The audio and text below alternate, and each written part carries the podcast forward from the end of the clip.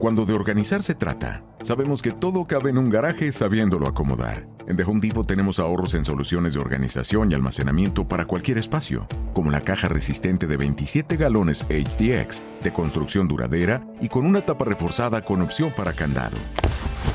Así, puedes guardar lo que es importante y protegerlo de cualquier clima, espacio y personita. Este verano, almacena más y ahorra más con The Home Depot. Haces más, logras más.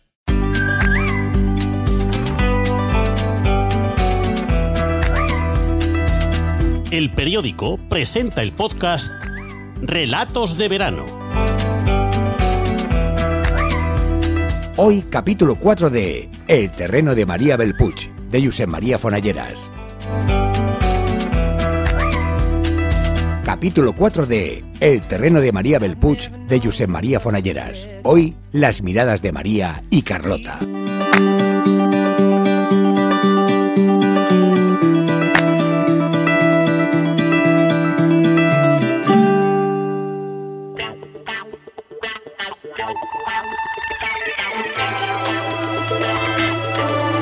Hola, soy María Belpuch. A mí me extrañó mucho cuando Carlota Sirven denunció la desaparición de su marido. Fue un capítulo más de una historia extraña, que ya empezó cuando se presentaron aquí, porque ya me dirás quién es el guapo que decide pasar los fines de semana en este desierto. A mí y a mi marido no nos importó cederles parte del terreno. Bueno, tampoco daba para más y pensábamos que, al menos, lo iban a cuidar un poco, a limpiarlo de matojos y otras hierbas, y que daría un poco de vida a la urbanización. Bueno, eso no. Esta parte del mundo está maldita, ya se lo digo, que tendríamos que hacer las maletas y largarnos de aquí, que solo vienen a emborracharse y a drogarse, allí, en la piscina, y a darse el lote y a montar fiestas de esas de la música a tope. Esta urbanización, ya lo digo, está maldita, desde el asunto aquel del muchacho que se colgó en el hostal, y ya nunca más fue lo que podía haber sido. Se jodió el invento y nosotros nos quedamos vete a saber por qué. Porque no había otro sitio a donde ir, puede que por eso. Pero volvamos a Carlota. Fue en la Navidad del 18, un poco después, creo, antes de fin de año. Dijo que su marido había desaparecido, que se había largado de casa y había abandonado a la familia, quizás con la idea de suicidarse o de encontrar a alguien que le ayudara a hacerlo. Recuerdo que salió en los periódicos porque se trataba de un caso como mínimo peculiar. Su marido, Eduardo, no estaba en condiciones de moverse. Ya casi no podía hablar, postrado en la cama, sin fuerzas. ¿Cómo demonios alguien así puede abandonar el hogar? Carlota dijo que sí, y recuerdo que lo dijo con vehemencia, llorando, desesperada por no poder verle en el final.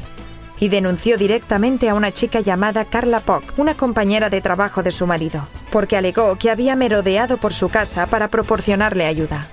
Dijo que sospechaba que había sido ella, y que se lo había llevado a Suiza, no sé, para morir allí, porque yo me negué en redondo, dijo. Después se supo que la tal Carla no había viajado a Suiza, ni a ningún otro lado, que no había estado en contacto con él, ni había levantado un dedo por el marido de Carlota. Pero Carlota insistía. Además, parece que Eduardo seguía enviando mensajes desde su móvil, como si de verdad se hubiera levantado de la cama, se hubiera duchado y hubiera huido del hogar para encontrar un futuro mejor. Carlota desde aquellos días seguía viniendo a la urbanización, esporádicamente, de vez en cuando, para limpiar la parcela con su hijo, para pagarme el alquiler. Me dijo que en verano pensaba colocar allí una piscina de esas que son desmontables, pero yo le dije que no había agua en la urbanización, que nosotros teníamos un par de depósitos que llenábamos con una cuba y me pidió que le diera el contacto de la cuba, porque así disfrutaremos más y vendremos más a menudo.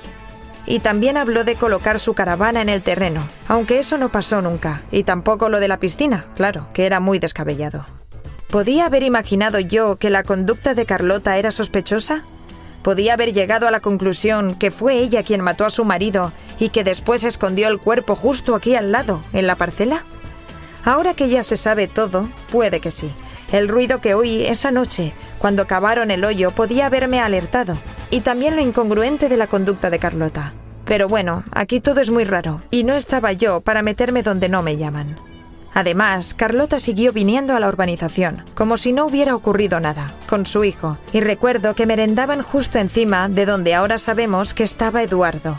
Y además, también es cierto que cuando venían los dos, él en silla de ruedas, que ya no estaba para nada, el pobre, Me pareció que se trataba de una pareja a la mar de simpática y que ella le daba mimos y le daba la comida y esas cosas que solo pasan cuando hay amor de por medio. Llamé a la policía, eso sí, la tarde que vi que Carlota llegaba con la silla de ruedas y la colocaba justo en el centro del terreno, como si fuera un ritual. Se la quedó mirando. Me parece que lloró un poco y dejó, en la silla, un ramo de claveles. ¿Qué voy a saber yo de lo que le pasó por la cabeza? Puede que ya estuviera harta de sus mentiras. Puede que la iluminara una especie de rayo de piedad para con el pobre Eduardo. Me acerqué al cercado de Cañizo. La miré. Ella me miró, como si me dijera, bueno, hasta aquí hemos llegado.